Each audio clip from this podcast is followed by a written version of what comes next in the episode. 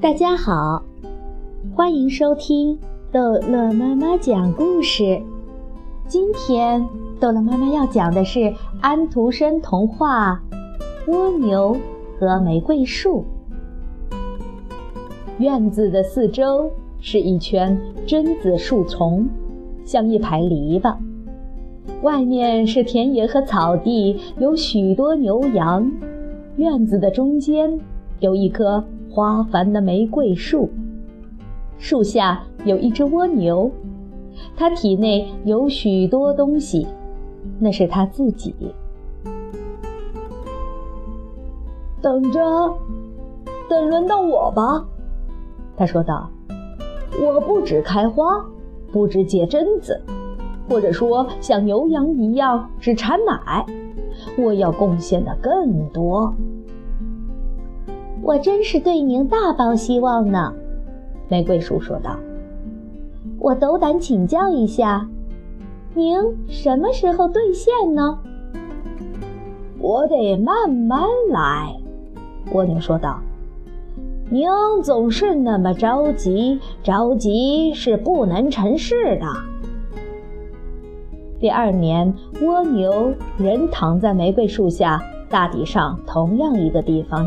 太阳里，玫瑰树结了花骨朵，绽出花朵，总是那么清爽，那么新鲜。蜗牛伸出一半身子，探出它的触角，接着又把触角缩了回去。什么东西看起来都和去年一样，没有出现什么进步。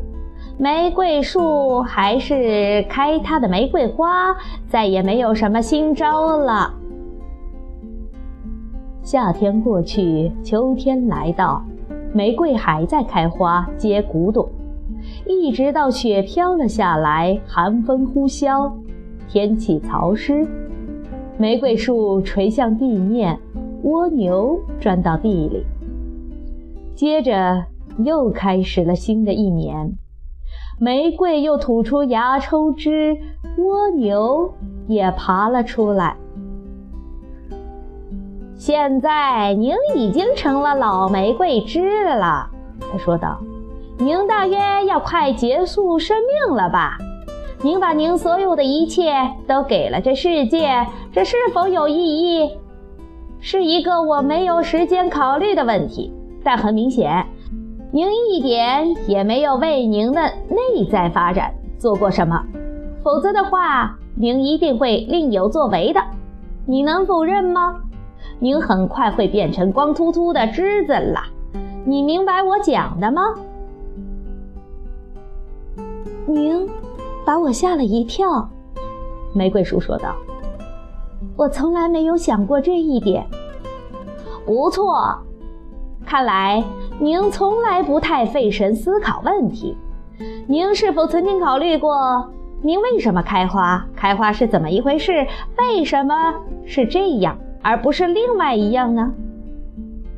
没有，玫瑰树说：“我在欢乐中开花，因为我只能这样。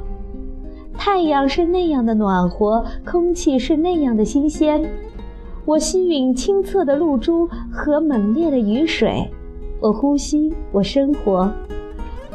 泥土往我身体里注入了一股力量，从上面涌来了一股力量，我感到一阵幸福，总是那么新鲜，那么充分，因此我必须不断开花，那是我的生活，我只能这样。您过的是一种很舒服的日子。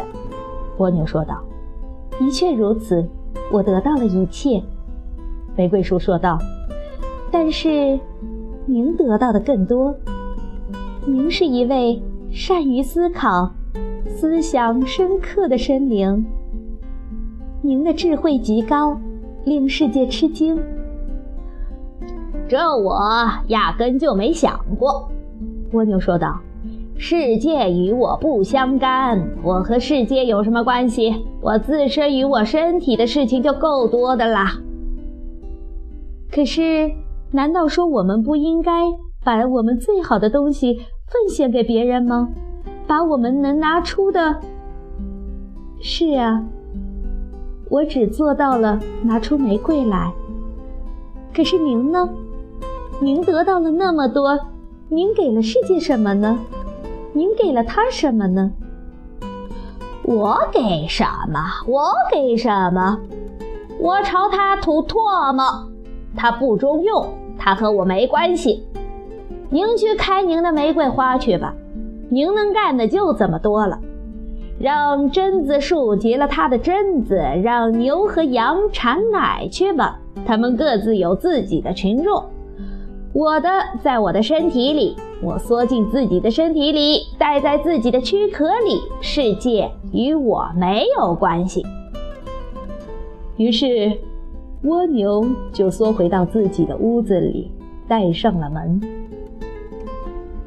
真是叫人伤心，玫瑰树说道。就算我特别愿意，我也无法把身子缩进去。我必须总是开花，总是开玫瑰花。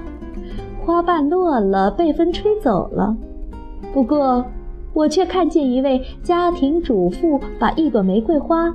夹在赞美诗集里，我的另一朵玫瑰花被插在一个美丽年轻姑娘的胸前，还有一朵被一个幸福欢笑着的小孩吻了一下。这些都叫我很高兴，这是真正的幸福，这是我的回忆，是我的生活。玫瑰天真无邪地开着花。蜗牛缩在它的屋子里，世界和它没有关系。一年年过去了，蜗牛成了泥土里的泥土，玫瑰树成了泥土中的泥土，连赞美诗中留作纪念的玫瑰也枯萎了。可是园子里新的玫瑰树开着花，园子里爬出了新的蜗牛。它们缩在自己的屋子里，吐着盐液。世界与他们无关。是不是我们还要把故事从头念一遍？它不会有两个样子的。好，这一集的故事就讲到这儿结束了。欢迎孩子们继续收听下一集的《安徒生童话》。